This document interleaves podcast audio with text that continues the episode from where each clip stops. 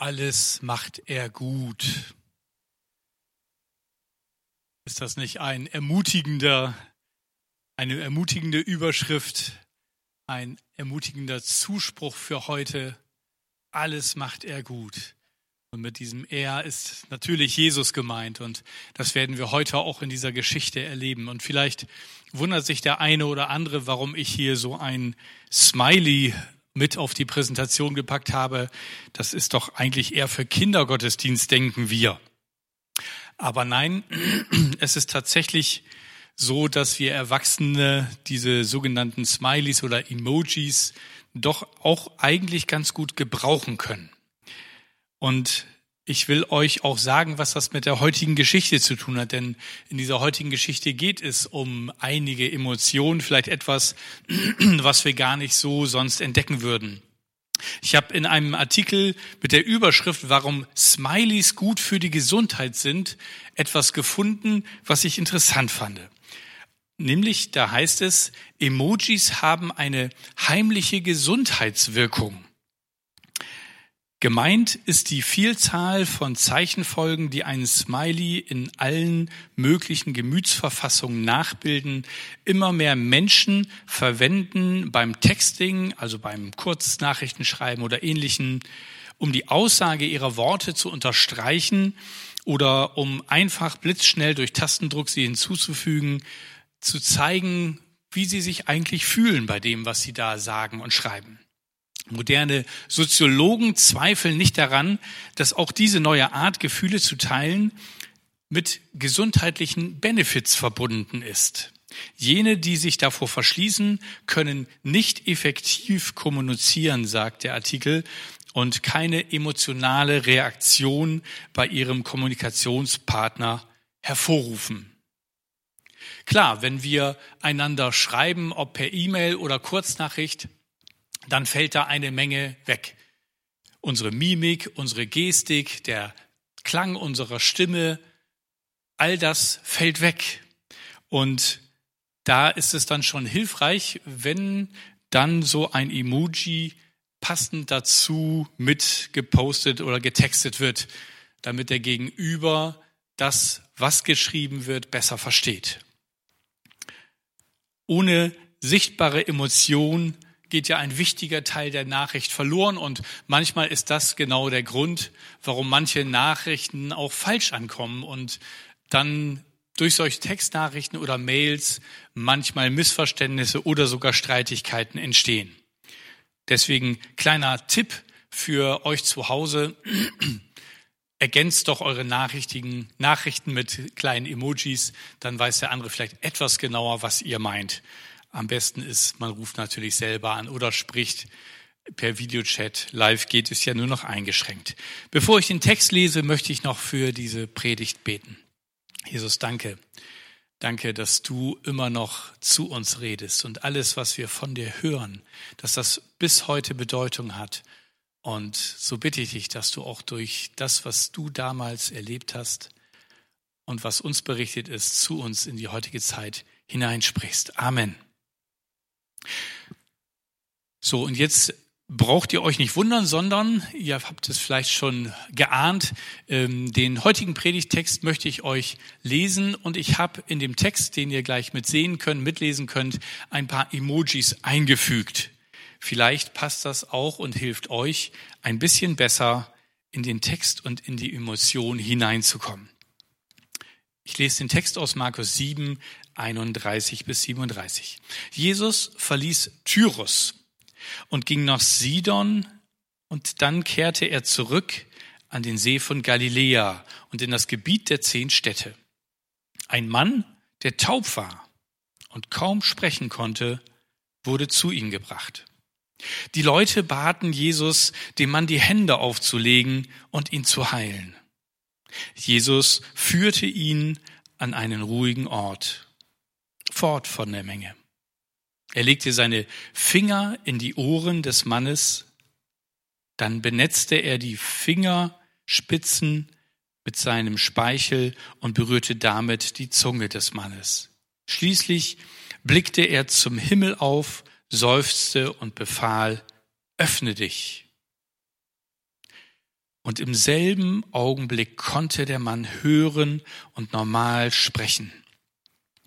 Jesus ermahnte die Menge, niemanden davon zu erzählen. Doch je mehr er es ihnen verbot, desto rascher verbreiteten sie die Nachricht, weil sie vor Staunen völlig außer sich waren. Wieder und wieder sagten sie, es ist alles wunderbar, was er tut.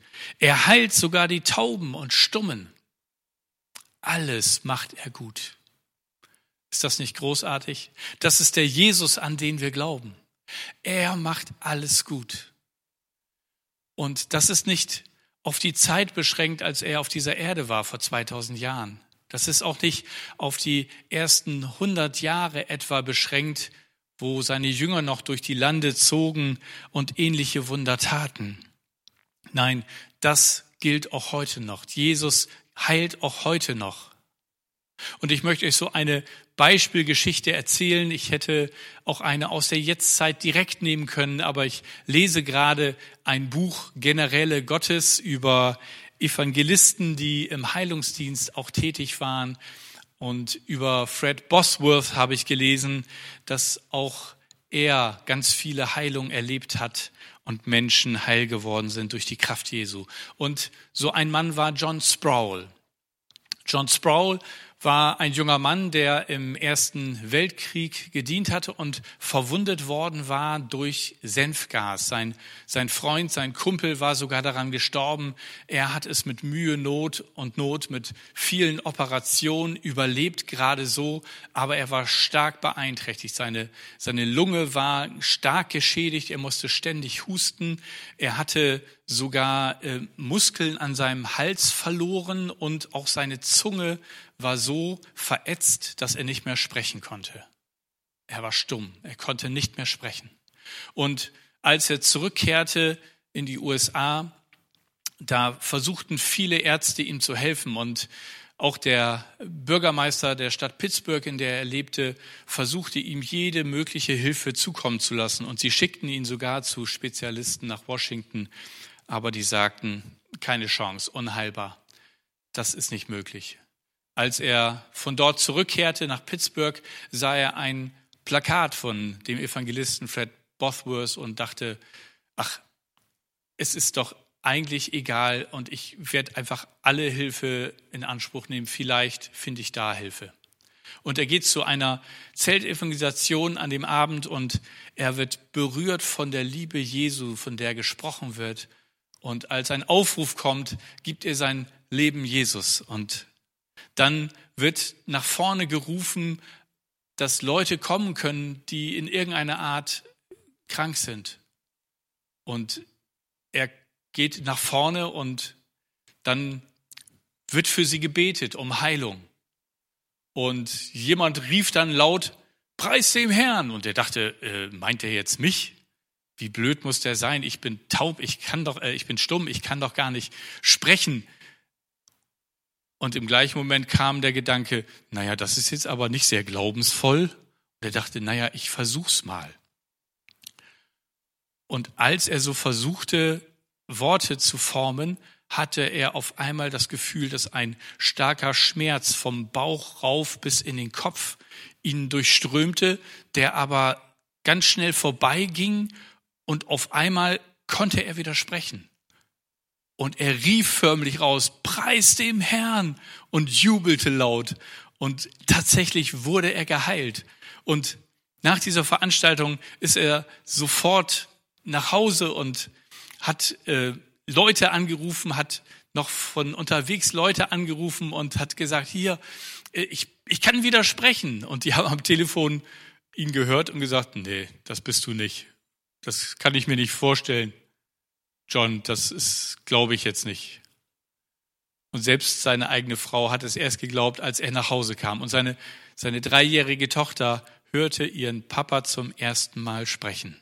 Denn vier Jahre waren vergangen, dass er nicht sprechen konnte und aus dem Krieg nach Hause zurückgekehrt war. John Sproul kann widersprechen. Das sprach sich so in der Stadt Pittsburgh rum, dass das die Überschrift und die Schlagzeile am nächsten Tag in der Zeitung dort war. John Sproul kann widersprechen. Jesus heilt heute noch. Er macht alles gut. Und wenn wir zu unserer Geschichte zurückkehren, dann sollten wir das im Hinterkopf behalten. Er ist heute noch in der Lage, diese Wunder zu tun. Schauen wir in unsere Geschichte zurück, dann stellen wir fest, am letzten Sonntag haben wir davon gehört, dass Jesus in der Nähe von Tyrus unterwegs war. Und wenn wir auf die Karte schauen, dann sehen wir, dass Jesus auf dem Rückweg sich befindet. Die rosane Linie zeigt, dass er einen anderen Weg zurück in Richtung See Genezareth nimmt und dass er dabei durch das Gebiet der zehn Städte, griechisch Dekapolis, kommt, unten rechts auf der Karte zu sehen, das sich auch ein bisschen weiter höher zog. Und dort wird ein taubstummer Mann zu ihm gebracht. Der Mann hatte also irgendwie Freunde und Familie, die sich um ihn kümmerten. Menschen, die von Jesus gehört hatten und denen das Schicksal dieses Mannes nicht egal war. Es rührte sie an, dass er so eingeschränkt leben musste. Taub, das heißt gefangen sein in einer unendlichen Stille, ausgeschlossen zu sein von den Gesprächen, von den Scherzen, von dem Lachen der anderen. Stumm. Er kann nichts weitergeben von dem, was er selber denkt und was er fühlt. Er kann sich nicht mitteilen, isoliert sein und auch eigene Bedürfnisse kann er nicht aussprechen. Gott sei Dank hat er ein paar Freunde, die sich um ihn kümmern und die es gut mit ihm meinten. Sie hatten ihm mit Händen und Füßen zu verstehen gegeben, dass da irgendwie jemand ist oder gekommen ist und dass der ihm helfen könnte. Und so ging er mit ihnen mit. Und er begegnete zum ersten Mal Jesus. Jesus nahm ihn zur Seite und ging mit ihm ein paar Schritte weg von den Menschen und der Anzahl an Menschen, die dort inzwischen zusammengekommen waren. Und das hatte einen guten Grund. Er nahm ihn zur Seite und schaute ihm in die Augen. Und er wusste nur, was ich mit meiner Mimik und Gestik ihm verständlich machen kann, wird er überhaupt verstehen. Jesus war ihm wohlgesonnen, das merkte er sofort. Und so war er ihm gefolgt und ohne Zögern mit ihm mitgegangen. Er fühlte es in seinen Ohren, als Jesus sanft seine Finger in die Ohren legte. Und so war es ihm auch nicht unangenehm, als Jesus seine eigenen Fingerspitzen mit seinem Speichel befeuchtete und ihm andeutete, dass er doch seinen Mund aufmachen möge und damit seine Zunge benetzte. Und dann sah er, wie Jesus nach oben schaute und etwas sprach. Und auf einmal hörte er Geräusche, hörte er Vogelstimmen, hörte er etwas. Und er jubelte. Und ja, er merkte, dass er widersprechen konnte. Vielleicht hat er Halleluja gerufen, ich weiß es nicht. Aber zum ersten Mal hat er seine eigene Stimme richtig gehört. Und er hat klar artikulieren können. Und vielleicht ist er selber zusammengezuckt von der Lautstärke seiner eigenen Stimme. Und dann ist er losgelaufen zu seinen Freunden und zu seiner Familie, die aus der Ferne zugeschaut hatten. Wie gut und behutsam war es von Jesus gewesen, dass er ihn so ein bisschen zur Seite genommen hatte. Jesus wusste, wenn die Ohren wieder hören, dann könnte der Jubelgeschrei seiner Freunde unangenehm vielleicht für ihn klingen. Er wollte ihn behutsam heilen. Und er wollte, dass er sich freut an dem, was er hört, zunehmend. Ich kann mir vorstellen, wie es für Jesus schwer war, in diese Menschentraube zurückzukehren, die alle jubelten und sich mit dem Mann freuten und wie schwer es für ihn war, zu Wort zu kommen. Denn er wollte ihnen noch etwas sagen. Er wollte ihnen sagen, dass sie doch bitte nichts davon weiter erzählen sollen.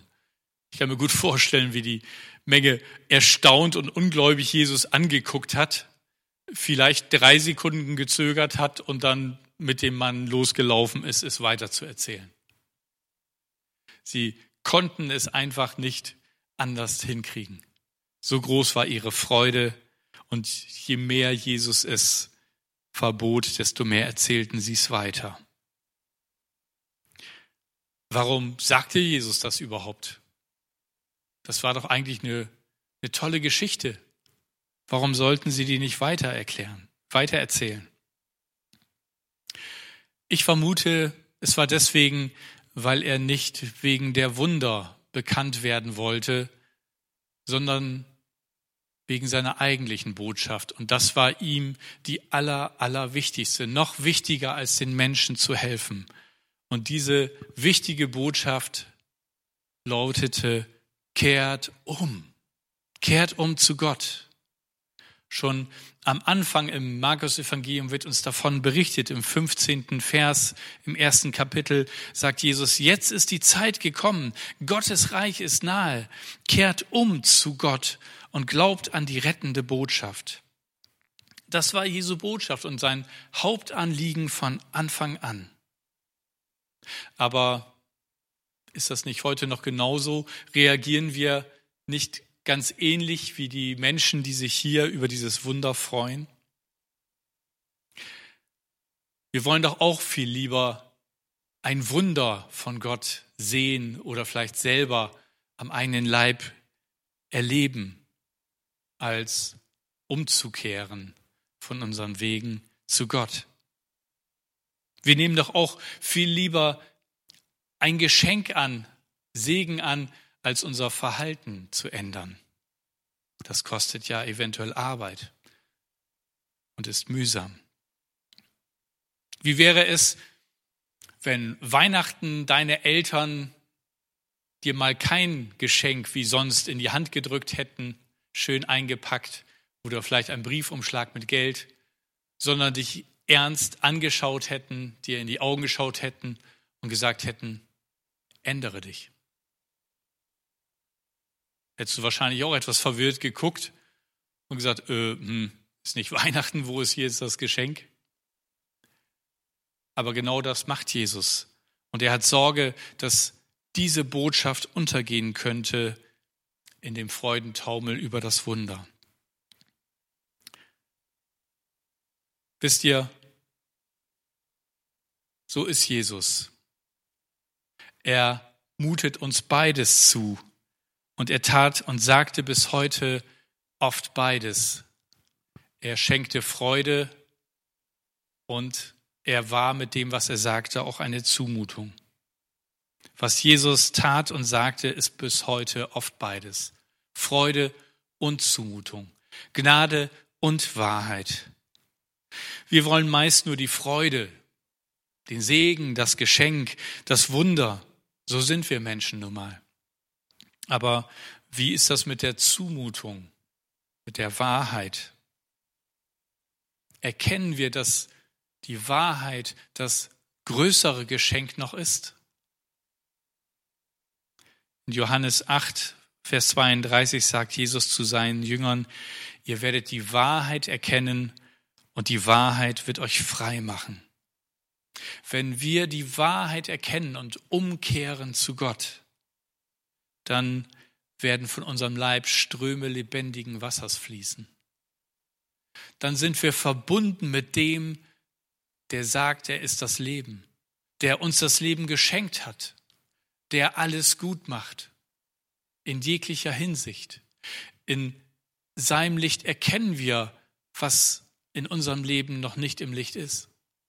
Und wir erkennen, was wir verändern müssen, wo wir Dinge abgeben müssen, wo wir auf ihn hören müssen, wo wir Lügen geglaubt haben über uns oder über andere und wo es gut ist, wenn wir uns davon abwenden und umkehren. Deswegen ist sein Kehrt um das größere Geschenk, wenn wir es annehmen und bereit dazu sind. Wenn wir die Wahrheit erkennen und umkehren zu Gott, dann wird das Auswirkungen haben. Dann kann seine Liebe in uns, durch uns durchfließen und andere Menschen erreichen. Ich befürchte aber, dass auch wir in unserer Zeit oft selber taubstumm sind. Wir, aber auch andere Menschen, die heute leben. Wir sind taubstumm, wir sind taub für Gottes Reden zu uns. Wie oft hat er dir schon gesagt, dass deine lieblose Rechthaberei einfach Mist ist und dass du aufhören solltest damit und dass du umkehren solltest? Wie oft hat er dir und mir schon gesagt, dass dein Neid gegenüber anderen dich blind macht für das, was du selber geschenkt bekommen hast? Wie oft hat er dir schon gesagt, dass andere dich brauchen und dass es gut ist, wenn du anderen dienst und ihnen hilfst? Und ich glaube, dass noch viel mehr Gott immer wieder zu uns spricht. Die Frage ist, hören wir das? Oder sind wir wie der Mann taub für Gottes Reden? Und Gott redet so vielfältig. Und sein Ziel ist immer Liebe. Er möchte, dass wir uns von Falschem abwenden und ihm zuwenden. Und er möchte uns beschenken. Er möchte, dass wir erkennen, wie gut er es mit uns meint. Deswegen ist sein Wort voll von beiden. Zuspruch und Anspruch. Er sagt uns, was der richtige Weg ist. Er sagt uns, was die Wahrheit ist. Gott sei Dank sagt er uns das. Sonst würden wir noch länger Lügen glauben und Lügen leben. Und wenn wir Gottes Stimme nicht hören und das ignorieren, dann sind wir auch oft auch stumm. Wir sind stumm, weil wir Gottes Werke nicht rühmen, nicht, nicht preisen, nicht loben. Das, was wir gerade in der Lobpreiszeit gemacht haben, das kommt uns dann fremd vor. Und vielleicht hören wir nur zu oder singen mit, ohne es mit dem Herzen zu meinen. Aber wenn wir hören und sehen, was Gott Gutes für uns hat, dann können wir doch gar nicht anders als nicht mehr stumm sein, seine Werke zu preisen, ihn zu loben, so wie es in Psalm 147, Vers 1 heißt, Halleluja, lob den Herrn. Es ist gut, unserem Herrn Loblieder zu singen. Ja, es macht Freude, ihn mit unserer Musik zu preisen. Gott hat so unfassbar vieles uns geschenkt. Nicht nur in seinem Wort, wenn wir mit offenen Augen durch die Welt gehen, dann sehen wir die Wunder seiner Schöpfung. Wir haben gerade als letztes gesungen, Herr, öffne du mir die Augen, öffne mir das Herz. Ich will dich sehen. Ich will dich sehen in deiner Pracht. Und seine Pracht zeigt sich auch in dem, was er getan hat, in den Wundern der Schöpfung. Heute haben wir endlich mal wieder Sonnenschein. Geht doch heute Nachmittag mal raus und bewundert die Schöpfung und die Schönheit dessen, was er gemacht hat. Er hat alles wunderbar gemacht. Und meine Einladung gilt heute dir. Kehre um, höre auf, taub und höre auf, stumm zu sein. Höre auf, Gottes Reden in dein Leben, in dein Herz zu ignorieren. Öffne deine Ohren für die leise Stimme Gottes, die leise Stimme des Heiligen Geistes. Er klopft schon lange an deine Herzenstür und er möchte dich so überreich beschenken. Aber dafür musst du auf seine Stimme hören. Und wenn du das wahrnimmst, wenn jetzt Jesus auch in dein Herz gesprochen hat, dann lade ich dich ein. Ich lade dich ein, dass du dieser Stimme antwortest und dass du Ja zu ihm sagst, dass du ihm dein Leben gibst und anvertraust Und dann wird dich auch eine Freude erreichen. Dann wirst du nicht mehr stumm sein, dann wirst du die, die Worte Gottes verstehen, dass sie Worte der Liebe sind, eines liebenden Vaters. Und dann willst du von ihm singen und dann willst du anderen von ihm erzählen. Ich lade dich ein, mit mir dieses Gebet zu beten und dein Herz ihm zu öffnen. Du kannst die Worte einfach nachsprechen oder du kannst eigene Worte finden. Ich bete. Danke, Jesus, für deine Liebe. Vergib mir, dass ich dein Reden so lange ignoriert habe, dass ich nicht auf deine leise Stimme gehört habe. Vergib mir mein Versagen und mein Nichtvertrauen. Ich will dir vertrauen. Danke, dass du für meine Schuld am Kreuz gestorben bist und dass du mich unendlich liebst. Ich gebe dir mein Leben und bitte dich, dass du mich erfüllst mit deinem Heiligen Geist und deiner Liebe. Danke dafür. Amen.